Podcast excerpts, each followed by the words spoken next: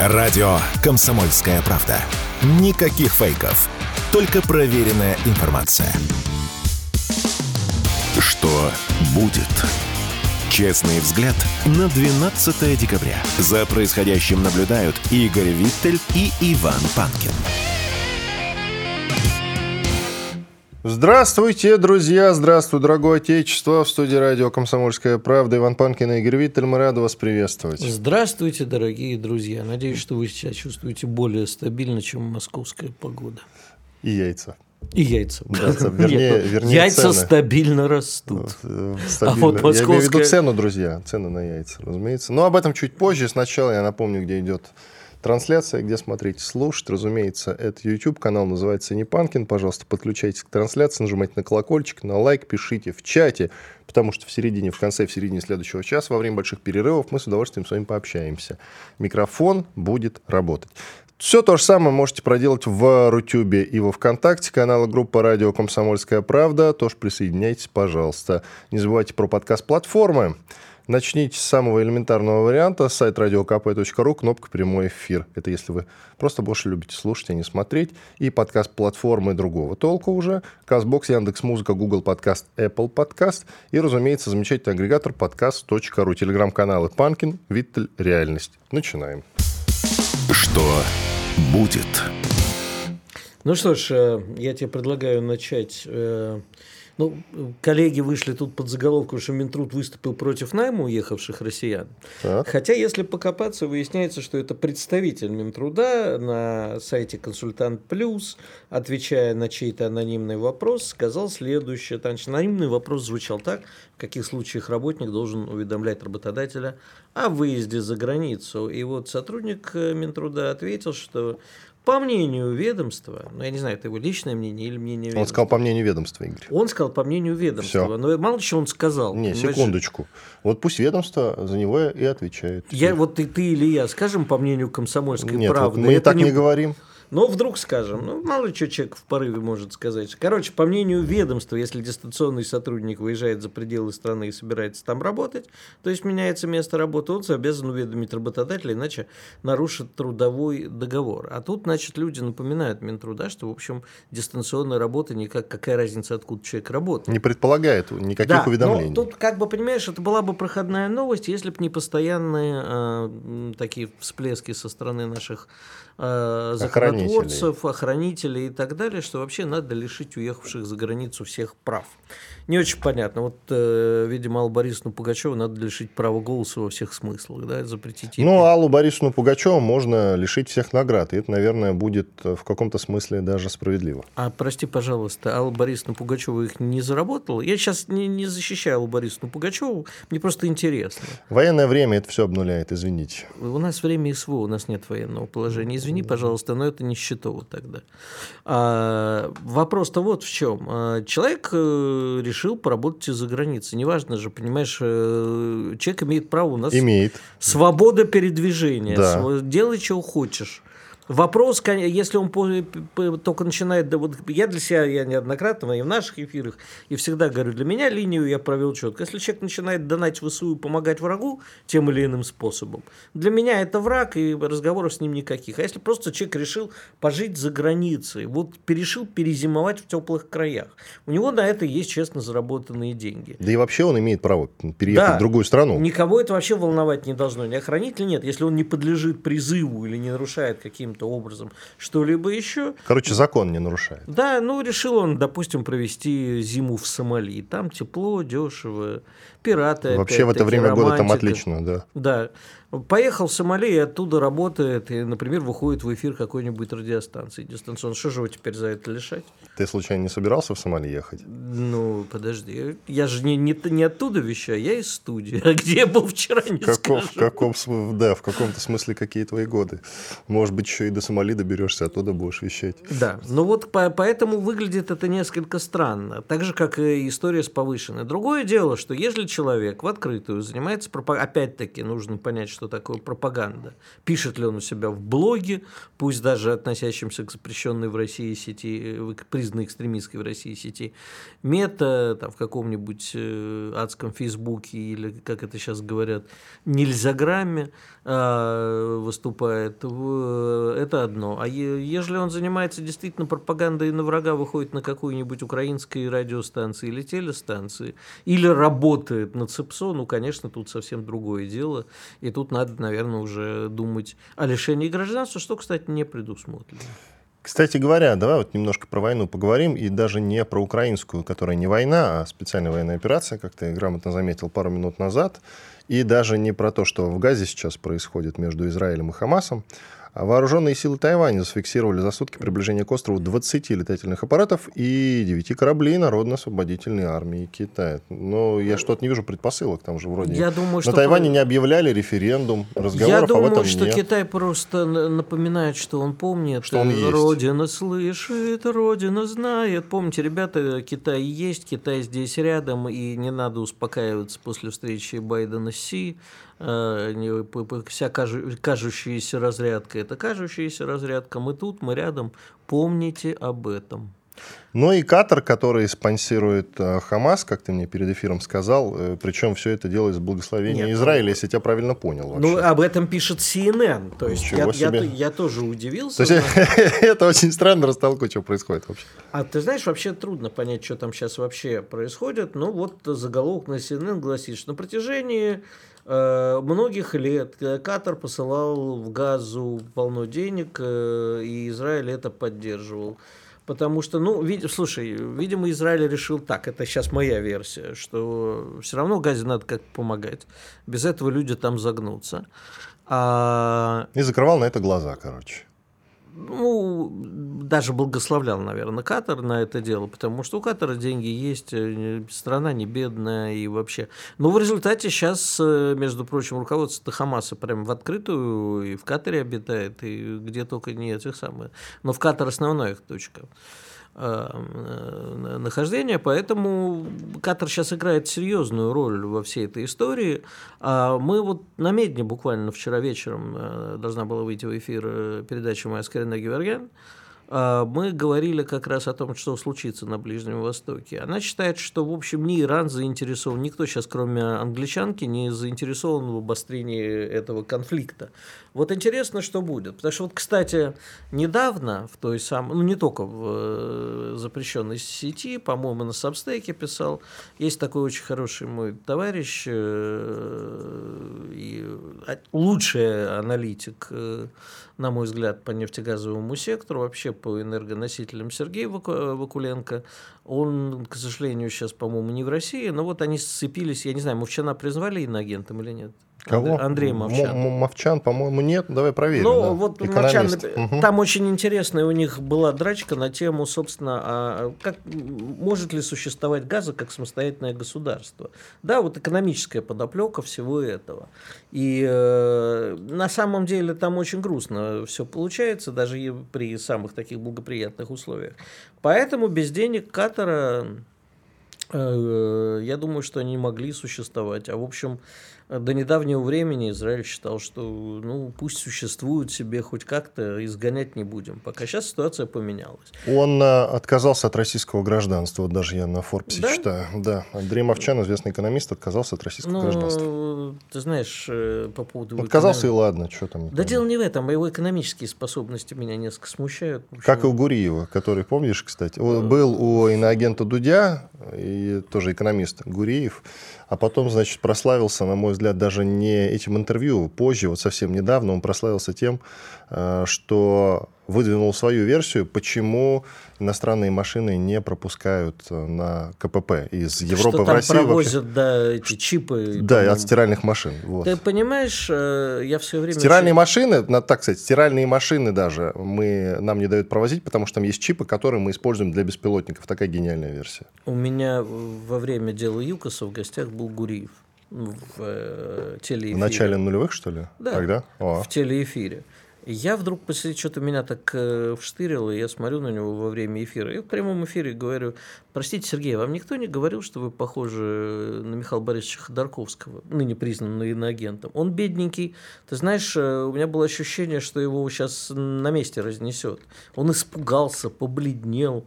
Э, потом покрылся. Вот не знаю. Короче, хрен с ним. Э, что... А Гуреева признали иноагентом. А, да, серьезно? Какое избирательное признание. Смотри, этого признали, того не признали. Ну, короче, в отличие от э, Вакуленко, Мовчан э, человек глупый, на мой взгляд, и экономисты из него как из меня примерно. Ну и теперь к нашим, собственно, делам, хорошо знакомым, понятным, а не вот это вот все. Зеленский, во-первых, накануне побывал на инаугурации аргентинского уже президента, можно говорить, Милея. И пообщался с Орбаном. Да, пообщался с Орбаном, но главное не, не это. Пока он летел в Соединенные Штаты Америки, его не принял президент Бразилии Силова. Но, что любопытно, но далее он пообщался с главой Пентагона Ллойдом Остином, то бишь министром обороны Соединенных Штатов Америки. И там есть заявление от этого самого Ллойда Остина. США помогут Украине создать вооруженные силы, которые будут способны сдержать Россию. И тут вот классная, значит, дописочка в будущем. И это, на мой взгляд, довольно тревожный звоночек. Это значит, что Соединенные Штаты Америки, в общем, не собираются останавливаться, как мы думаем все это время, когда рассуждаем о том, что денежки-то у них заканчиваются. Смотрите. Просто мне кажется, что они забили болт на восточную и центральную Украину, по сути уже, но в западную бабло-то будут, собственно, вкладывать. И в этом смысле у нас не остается выбора, как идти до самого края, не так ли? Перерыв Иван Панкин, Игорь Виттель. Через две минуты мы вернемся и продолжим. Никуда не переключайтесь, оставайтесь на радио «Комсомольская правда». Радио «Комсомольская правда». Срочно о важном. Что будет? Честный взгляд на 12 декабря. За происходящим наблюдают Игорь Виттель и Иван Панкин. Продолжаем эфир. Иван Панкин и Игорь Виттель в студии радио «Комсомольская правда». Итак, Ллойд Остин пообщался с Зеленским в Соединенных Штатах Америки, от министра обороны Соединенных Штатов, и сказал, что мы поможем вам, Украина, создать такую армию, которая будет, сможет, извините, сдерживать Россию в будущем. Мы создадим свою Украину с Блэк Джеком и известно чем. А, Прекрасно вообще. Да. Собственно, мы это уже и делаем, да. Ну, смотри, значит, во-первых, в будущем. Во-вторых, да, под да, словом Украина может подниматься вообще все, что угодно. Ну, меня, западная ее часть. У меня лично впечатление, что сейчас Украину будут всячески сливать. И э, я допускаю, что м, они не просто сольют Украину, но и цинично объявят это своей победой.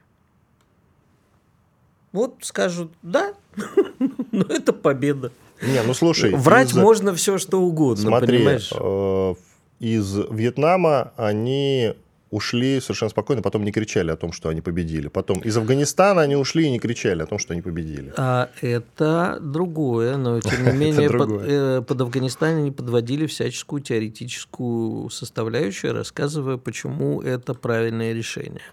Из Вьетнама было, в общем-то, э, трудно объяснить, почему это было правильно, и они, в общем, так объяснить и не смогли, потому что, ну, когда ты получаешь всего маха пинка по заднице, тебе трудно объяснить, почему это хорошо. Ну, из Афганистана они выкручивались как могли. Это другое дело. Понимаешь, ты же понимаешь, что как бы на это и работает пропаганда, на это работают все СМИ. А, объявить э, проигрыш победой тоже можно, и, в общем, даже а, часть общества это обязательно купит. А что касается того, кого, ну, сделают они на Западной Украине, там построят какие-нибудь казармы, сделают курсы по обучению украинских солдат, и в очередной раз будут рассказывать, что Львов – это форпост. А, будем ли мы это считать своей победой, если от Украины останется Западная Украина? Ну, тоже можем объявить победой. Все, мы же до сих пор не знаем, что являются нашими целями. Они вот эта пресловутая демилитаризация и денацификация, тут же э, трактовки могут быть очень широки. Демилитаризация полностью уничтожение армии Украины. Ну, так на большей части она и будет уничтожена. Если останется Западная Украина, скажем, ну что, ну это уже не та Украина, это Западная Украина, вообще не та страна. И у нее нет сил, что будет справедливо, для какой-либо войны с Россией или для того, чтобы она стала плацдармом НАТО. Я думаю, что сейчас, и вот мы тоже вчера об этом с Кариной Геворгян переслушаете, вечерний выпуск Диалоги говорили. можете найти в Рутюбе, во ВКонтакте. Да, о том, что вот Карине точно так же, как и я, считает, что произойдет, например, в Европе возрождения Австро-Венгерской империи, да, потому что и Орбан, и... И в целом Австрия довольно позитивно настроена в отношении и, России. И Словаки, да, и Авс- Австрия, которая тихо отсиживается. Вот, кстати, Корене сказала, я что-то даже не думал об этом, о том, что Швецию с Финляндией втащили в НАТО, да, ну, практически Швецию втащили. А Финляндию уже втащили. А вот Австрию тоже пытались втащить, а она все-таки отсиживается. И вот, э, скорее всего, одной, одним из центров развала Европы будет возрождение условной Австро-Венгерской империи. А Австро-Венгерская империя – это как раз и есть Западная Украина. Так что, может, все будет совсем не так грустно, а наоборот, Западная Украина станет частью такой вот нейтральной истории, а не плацдармом НАТО. Посмотрим. Ну, слушай, в конце концов, и Венгрия, и Словакия э, при, своих, э, при своей аффилированности со всякими организациями ведут собственную независимую сейчас политику. И, кстати, Польша, который попытался это сделать, об этом надо отдельно поговорить, э, получила со стороны западных партнеров большой бэмс, потому что Моровецкого убрали, теперь Туска, это уже совсем дру- другая партия, и это как раз проевропейское направление. Такова была реакция на то, что... Ну, Но не уже... антироссийское, что важно. Да, ну, трудно сказать, но бывшая польская, вот, э, то есть закрытие транзита с Украины, голосование за то, чтобы денег больше не выделять и так далее, за это были наказаны. Вот сейчас посмотрим, как Запад э, будет наказывать и будет ли он наказывать других э, бунтарей. Уточним, что Польша по-прежнему, несмотря ни на что, все равно останется сама по себе. И, в принципе, я думаю, что она будет вести суверенную политику, насколько это возможно. Россия там э, ни в каком месте не значится, любить они ее по-прежнему не будут. Да, в смысле послушай, нас. любить вообще никого не надо. Вопрос о сотрудничестве. Сотрудничать тоже не будут. Не знаю, в конце концов э, всплывает, понимаешь, в наше время возможно все. Выходит вот эта ливерная колбаса Олив Шольц и говорит, что это все Путин. Канцлер Германии. Да, это все Путин виноват. На самом Да, деле было- было трубопроводы заявление. были не повреждены, и если бы Это не его Пу- имперская политика, да. Да, это имперская политика. Это не мы отказались покупать российский газ, это не мы трубопроводы, это все Путин виноват. Знаешь, как, э, вот, как болельщик ЦСКА, я помню кричалку, это Гимнер все купил. Вот это, понимаешь, э, типа, вся, весь Запад теперь кричит, это Путин все купил. Путин все устроил. Сами ничего. Сами отказались покупать, но виноват в этом Путин. Второй украинский президент по фамилии Кучма, вы все его прекрасно помните, особенно его замечательную книгу, причем уже с продолжением «Украина не Россия». Подожди, почему второй? Потому что Кравчук первый. Поэтому А, Кучма точно, я все время, прости, я все время Кравчука с Кучмой путаю, извини, ради бога. Меня Горбачева с Ельциным только не путай. Подписывал же Кравчук, Шашкевич и э, Ельцин, да? Да, Кравчук, конечно. Ну вот я, а кто Украина не Россия, это уже Кучма. Это Кучма. И Вот. про то, что ничего страшного, что мы сбили самолет э, Сибири. Ты помнишь, же была эта Это в история? начале нулевых, когда они из Израиля Из самолет Израиля, да, ракеты дело. зафигачили и Да, сказали, они что сначала не ничего- хотели извиняться, потом, когда к стенке прижали, то, в общем, извинились, да, так, косвенно. Ну да ладно, что он тут наговорил? Он наговорил много интересного. Значит, менталитет русских произошел от монголов. На этом, в общем-то, можно уже давать отбивку и идти к другим темам. Да почему? Ну, в общем, э, мы не можем отрицать то, что татары-монголы оказали на нас большое влияние. Да, скифы мы, да, азиаты мы, с раскосами и Да. жадными очами. И гордиться этим надо. Копыта наших Нет, секундочку, коней... секундочку, секундочку. Дело вообще не в этом. А, Он что имел в виду? Это комплимент или это оскорбление? Он это имел в виду как оскорбление, Как мы оскорбление. воспримем это Где как нота, комплимент. где нота от монгольского МИДа? Но Почему монгольский МИД молчит? Скажите мне, пожалуйста. Министерство иностранных дел. Вы где? я хотел, я хотел пошутить, но боюсь, что сейчас спровоцирую. Начинается. Про эстонские будешь шутить. Почему Про эстонские будешь. А что А, ты- а, кстати, вот про эстонские, а точнее литовские, а, как говорит Миша Шахназаров, э, истории, а, они же там сейчас пригрозили, сказали, что если вы допустите на Олимпиаду даже под нейтральным флагом российских и белорусских спортсменов, вы рискнуете, вы рискуете не увидеть там ни украинских, ни литовских спортсменов. Мир будет очень переживать. Мир просто, понимаешь, мир не увидит литовских спортсменов и просто очень сильно То есть до этого мы видели литовских спортсменов. Ну, в общем, я могу там с трудом припомнить. Кого ты можешь с трудом припомнить? Великую баскетбольную команду Жальгерас, например, я могу припомнить. На Олимпиаде? Нет, вообще, как, как великий спорт. А на Олимпиаде? На, на Олимпиаде. Ты про Олимпиаду говоришь? Литовцы на самом деле неплохо играют, по-моему, в баскетбол. Но я небольшой ну, фанат баскетбола. В футболе я их точно не вижу. Вот, а где еще видишь? Ну, есть они где-то. Вот именно. Где-то. Это место Разве? называется туалет. Вот там они и находятся. Итак, бывший президент Украины Леонид Кучма в интервью The Guardian еще предупредил, что Соединенные Штаты Америки, внимание, потеряют лицо перед всем миром, если оставят Киев. А это Кучма решает, да?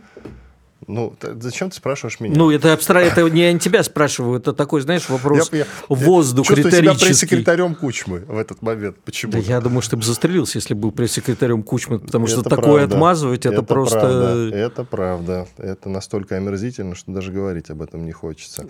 И ты знаешь, вот есть же еще тема, чего мы с тобой про эту за границу, за границу, да за границу. В смысле, говорим. почему за границу? Украина скоро будет вся Россия. Ну, что... Кучма не будет э, нашим гражданином все равно, поэтому это Почему? Мы можем ему выделить какую-нибудь унизительную должность. Ну, он на пенсии. Какую? Как, ну, какая, слушай, Пенсия в России унизительная должность? У нас, знаешь, в ходу программа «Активное долголетие». А, ну вот. Нет, вот еще есть заявление, а потом уже Я вот тут делам. пока на пенсию ходил, очень с ней ознакомился с программой. Очень хорошо, а особенно в Москве занято. Ты уже ну, я, слушай, мне же было скучно без утренних эфиров. Я думал, что давай встану на лыжи, там, И? буду ходить очень красиво. Сейчас, кстати, в парках московских танцуют люди в возрасте типа меня. Прям молодежь, молодежь делать нечего, старики сжигают. Ну, кстати, здесь вот э, Найдем в, в парке, здесь в парке, действительно, неподалеку от нашей редакции, я гулял накануне, и там действительно старики танцуют. Да. И если что, а после эфира мы можем есть? туда сходить. Да, буквально 200 метров. Серьезно? Абсолютно. Я никогда не знаю. Надо да. быть ближе к народу. Да, и к паркам. Урсула фон дер Ляйен, ну, это которая глава Еврокомиссии, остудила порыв Кулебы, это глава украинского МИДа, который готов скакать и танцевать, чтобы Украина стала членом Евросоюза. Накануне Кулеба, который глава украинского МИДа, действительно э, сказал, что ради значит, э, ассоциации с Евросоюзом Украина готова скакать и танцевать. И вот э, Урсула ему на это сказала, что сначала Киеву надо выполнить все условия, провести реформы исполнить гарантии. И на ближайшем саммите Евросоюза будет обсуждаться не вступление в ЕС, а начало переговоров о вступлении. Скачем. Дальше. кстати, не поддержала Венгрия. Да там, я думаю, что уже, на мой взгляд, никто не поддерживает э, всю эту бельберду, потому что, ну, сколько можно просто вот э, выходить на улицу Украины. Ну, можно просто украинцам раздавать деньги, и все. И все. Выходишь на улицу и раздаешь украинцам деньги там купюры какие, если евро в стране, то, пожалуйста, по 100 евро. Радио «Комсомольская правда». Срочно о важном. Что будет? Честный взгляд на 12 декабря. За происходящим наблюдают Игорь Виттель и Иван Панкин. Студии радио «Комсомольская правда» по-прежнему Иван Панкин и Игорь Виттель. Мы продолжаем. Напоминаю, телеграм-каналы Панкин, Виттель Реальность. Подписывайтесь, пожалуйста. Ну и не забывайте про YouTube-канал Не Панкин, он называется. Все то же самое. Подписывайтесь, нажимайте на колокольчик. И, разумеется, пишите в чате в конце, в середине следующего часа, во время больших перерывов. С удовольствием продолжим отвечать на ваши вопросы. Рутюб и ВКонтакте. Все то же самое. Канал и группа называются «Радио Комсомольская правда». Идем дальше по новостям. Хорошее заявление от главного по сенаторам Валентины Ивановны Матвиенко. Она выступила против единой идеологии в Конституции. Она назвала модным философским трендом дискуссию о том, что в России должна быть какая-то идеология. Она выступила против этого. И все это, друзья, после того, как совершенно вот, буквально там недавно, да, Бастрыкин, главный следователь, говорил о том, что нам все-таки нужна Конституция. Потом у меня вот где-то в середине между этими событиями, был сенатор Клишес в гостях, который отметился в том числе работой над Конституцией. И он говорил, что никакой идеологии, насколько я его понял, если я понял правильно, в Конституции уже не появится. Ну, просто потому что а, идеология в Конституции на самом деле уже прописана. Серьезно. Вот я сейчас специально, если успею, в расшифровку даже Но загляну. тут еще надо напомнить, кто выступал за идеологию. То есть Валентин Иванович это не вакууме сказала. Она отвечала главе Следственного комитета. А, ну вот, все-таки Бастрыкин. Да, Бастрыкину, да. А, ну Она вот. отвечала Бастрыкину, который говорит о том, что наоборот надо. То есть у нас э, образовалось некое такое э, либерально-консервативная опять линия разлома, и, как ни странно, Валентина Ивановна оказалась на либеральной ее части, и, в общем, я с ней полностью согласен, но когда ты говоришь хорошие новости, для нас с тобой хорошие новости, потому что мы с тобой не поддерживаем запись идеологии куда бы то ни было. И, там, Не, вообще в каком-то смысле я считаю, что нужен какой-то ориентир что Ориентир, это- но не записанная в Конституции идеология. Понимаешь, это сразу очень сужает рамки всего. Да? То есть человек, который мыслит по-другому. Ну, слушай, мы это все проходили. Я просто помню, как у нас в свое время э, в 80-х годах, когда началась перестройка, которую я сейчас, к которой я сейчас отношусь скептически. Но вот что было направляющей такой основной идеей это отказ от э, шестой статьи Конституции про руководящую роль партии. Да, фактически про то, что коммунистическая идеология признана основной.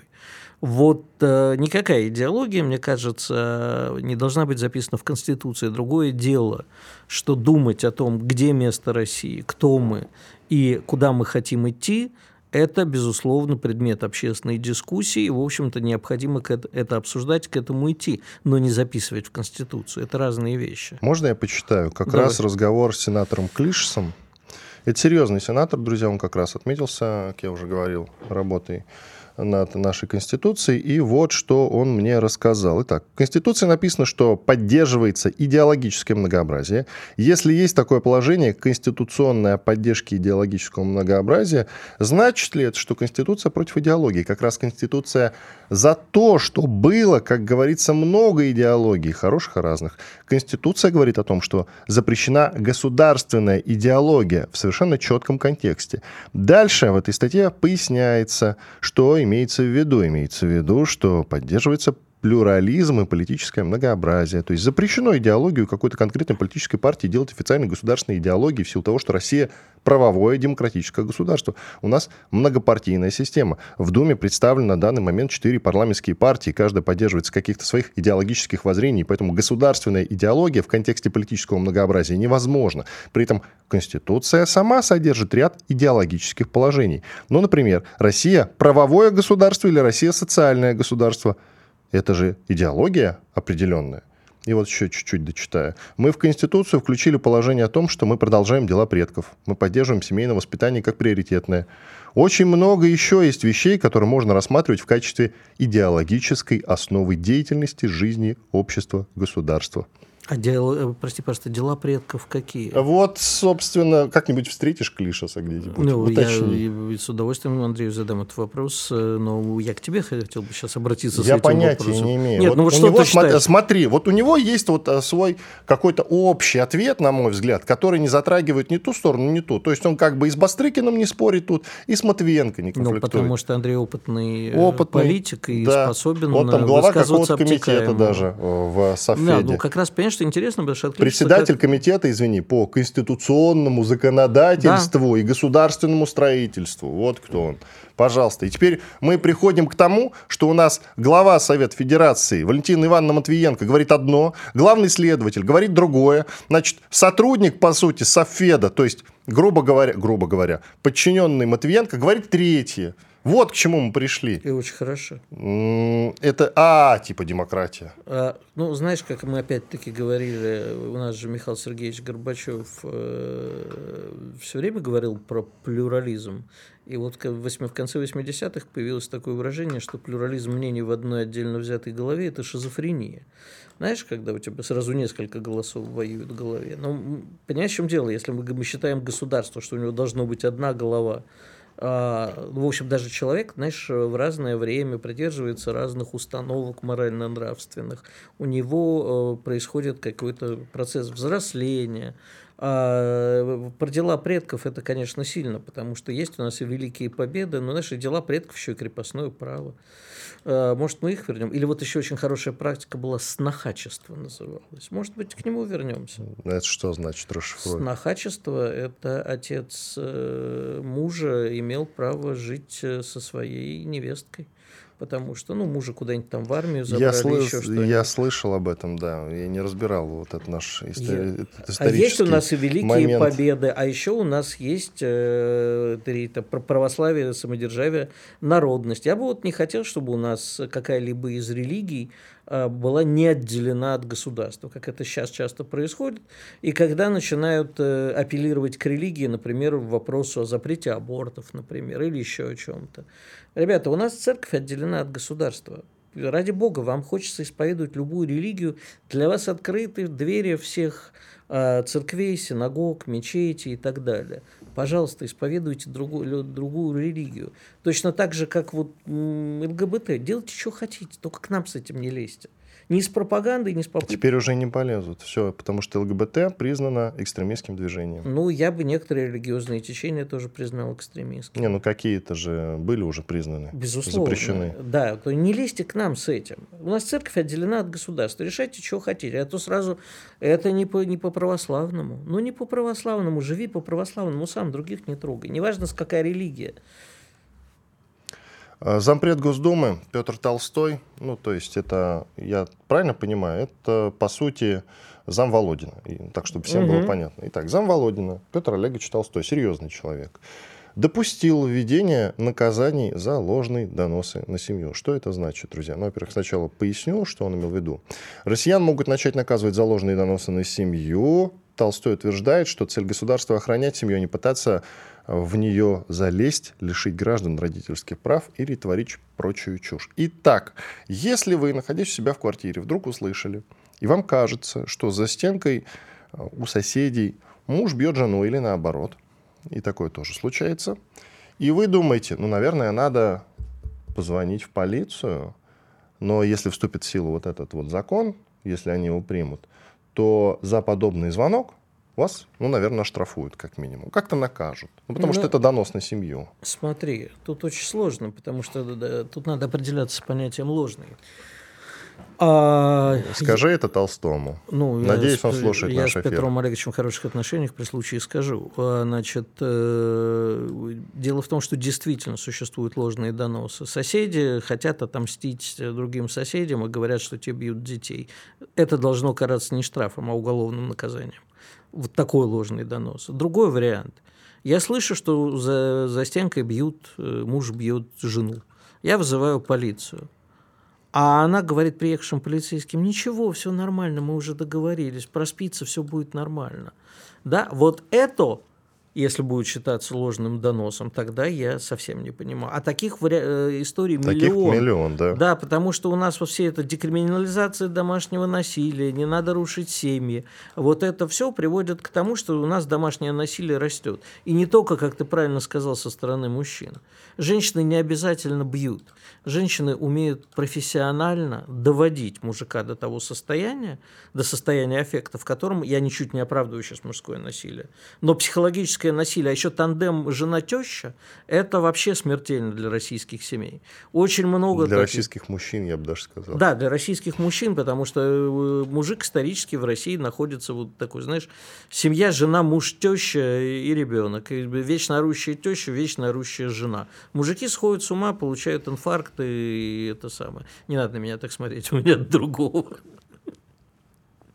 А потом А, пот- а потом умирают в 40 лет, не дай бог. Потому что психологическое насилие и э, очень много... Но при этом у нас огромное количество жертв действительно насилия в семье. И если Петр Олегович хочет бороться с этим, чтобы с, с тем, чтобы не рушили семьи ложными доносами, чтобы не изымали детей, то я всячески за. Так, смотри, Но как вы оба будете, осторожным. да, как вы оба будете за? Расскажите мне, пожалуйста, как вы будете это реализовывать? Я тебя впервые в перерыве вообще услышал об этой его инициативе, поэтому я давай я сформулирую там в следующем эфире или хоть Это- к концу эфира. Смотри, а, Игорь, моя основная, главная претензия всегда к депутатам и к их замечательным, безусловно, инициативам, которые, конечно же, направлены на то, чтобы сделать нашу жизнь лучше.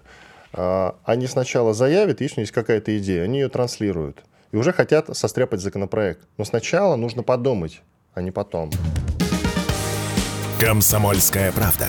Радио, которое не оставит вас равнодушным. Что будет?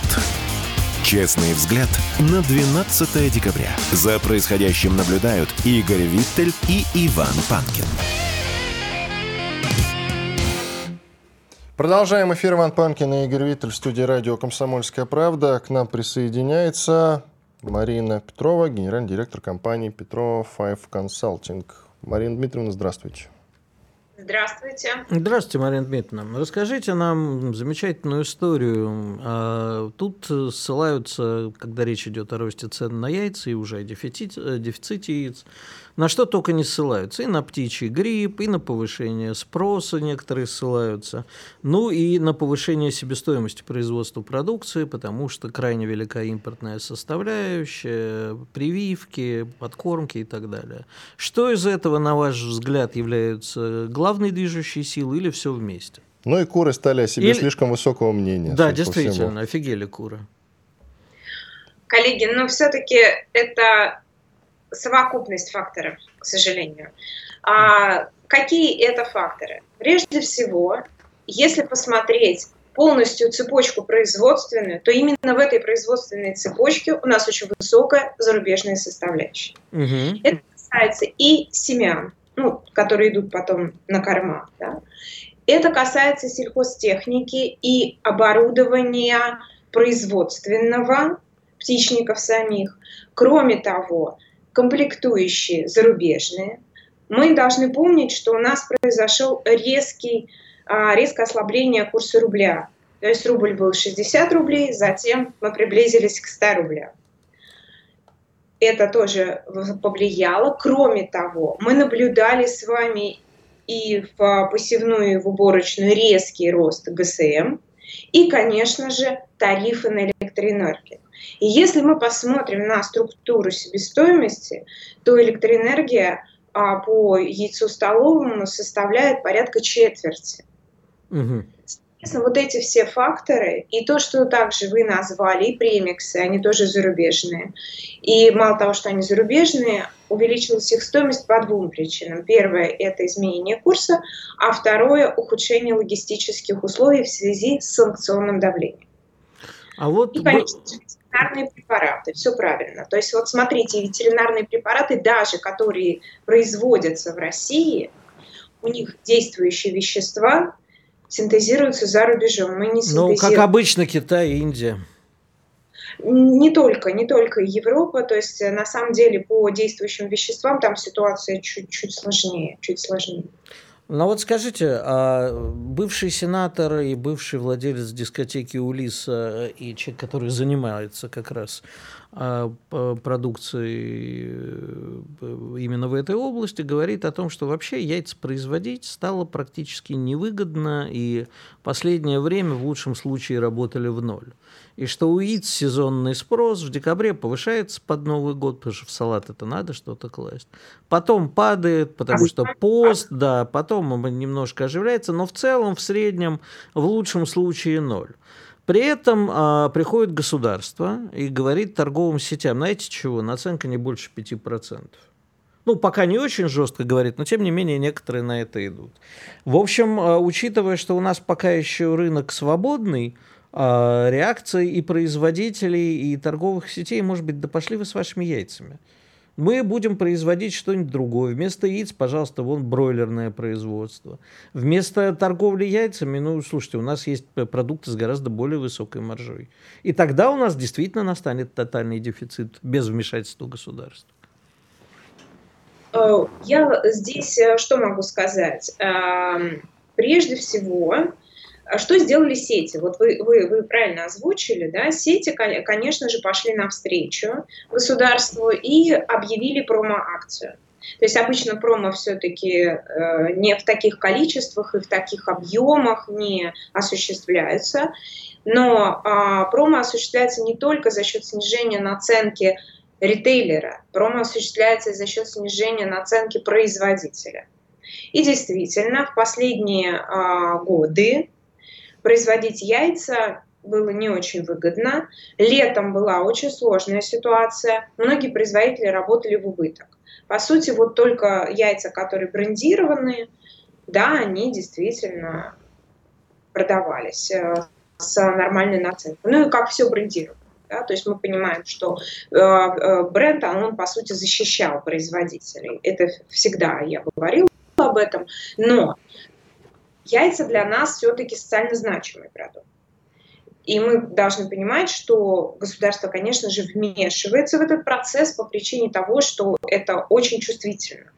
Замечательно, можем... тогда пусть государство приходит не к торговым сетям, и э, не, с ограничением, и не к производителям, а говорит производителям. Значит так, мы не смогли за все эти годы сделать так, чтобы у нас была нормальная отечественная вакцина без э, импортной составляющей, которая была бы одинакова с зарубежными э, производителями качества. Мы не смогли сделать то, мы не смогли сделать это. Поэтому мы вам сейчас будем компенсировать какое-то время затраты на э, те вещи, которые, как нам кажется, в этом есть и наша вина. А вы за это не будете повышать наценку до такой-то, и торговым сетям говорят то же самое, потому что мы же с вами прекрасно знаем, что торговые сети э, все свои э, убытки компенсируют за счет производителей, выставляют ему такие, мягко говоря, маркетинговые программы, после которых производитель удавится. Смотрите, то, о чем вы говорите, э, называется комплексная программа развития отрасли. Угу. В данном случае это столовое яйцо. Да. То есть и здесь эту программу можно сделать как ВПК в целом, потому что она касается и растеневодов, и животноводов в целом. Да. То есть я с вами здесь полностью согласна. Более того, многие а, направления, они уже делали такие программы, и эти программы заключались в целом комплексе мер.